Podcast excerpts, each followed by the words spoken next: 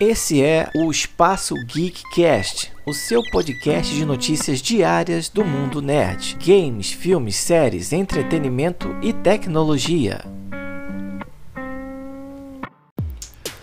Fala galera, aqui quem fala é o Dom, trazendo mais uma notícia do mundo dos cinemas para você que está ligado no Espaço Geekcast. Você deve estar ligado que na última semana estreou no sistema de streaming Amazon Prime Video os filmes A Menina que Matou os Pais e O Menino que Matou Meus Pais, que são filmes que abordam os eventos anteriores ao assassinato dos pais de Suzanne van Richthofen, que foram arquitetados por ela mesma, junto com o namorado Daniel Cravinhos e o cunhado Christian Cravinhos. E por se tratar de um caso tão famoso que repercutiu tanto no país e que chocou todo o Brasil, algumas polêmicas sobre essas produções acabaram surgindo. Entre as principais dúvidas, uma das mais comentadas nas redes sociais era sobre o envolvimento de Suzane e os irmãos Cravinhos na produção do filme, além da possibilidade de os três terem recebido algum dinheiro por esse filme.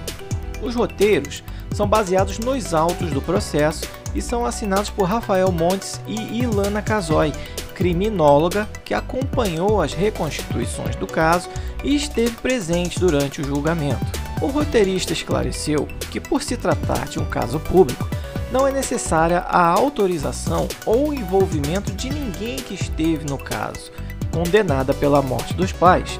Suzanne von Richthofen cumpre pena em regime semiaberto e tentou barrar e até impedir o lançamento dos títulos, mas o pedido foi negado pela justiça.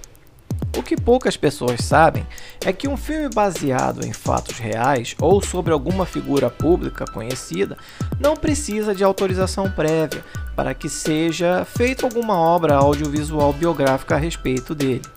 E como se trata de um caso notoriamente divulgado pela imprensa, e não foi tramitado em segredo de justiça, ele pode sim, sem problema nenhum, ser transformado em obra cinematográfica, sem autorização da biografada, que vale dizer, não faz jus a quaisquer royalties ou qualquer pagamento a título de direito de imagem.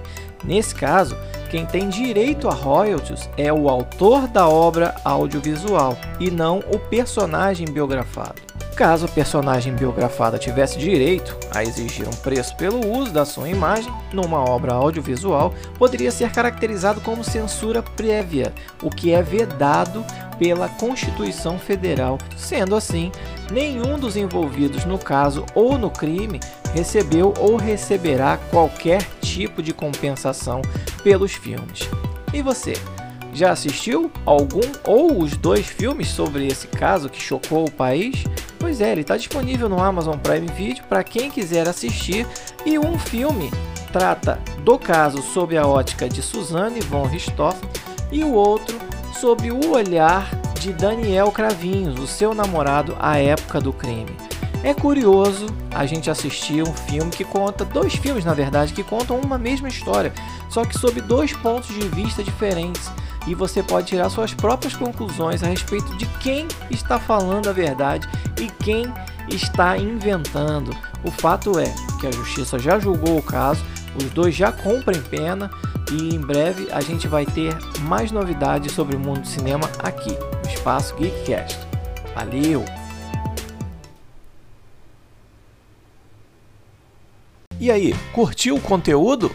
Então, se você gostou, assine o nosso podcast para ficar por dentro das novidades, porque nós queremos fazer parte do seu caminho diário a partir de hoje. E se você curte assuntos relacionados à década de 80 e 90, não deixe de conferir o nosso trabalho também no podcast Quarentena, a geração 80 que chegou aos 40, também disponível em todas as plataformas de streaming e com mais de 100 episódios disponíveis para você ouvir. Curtiu? Então vai lá, assina também.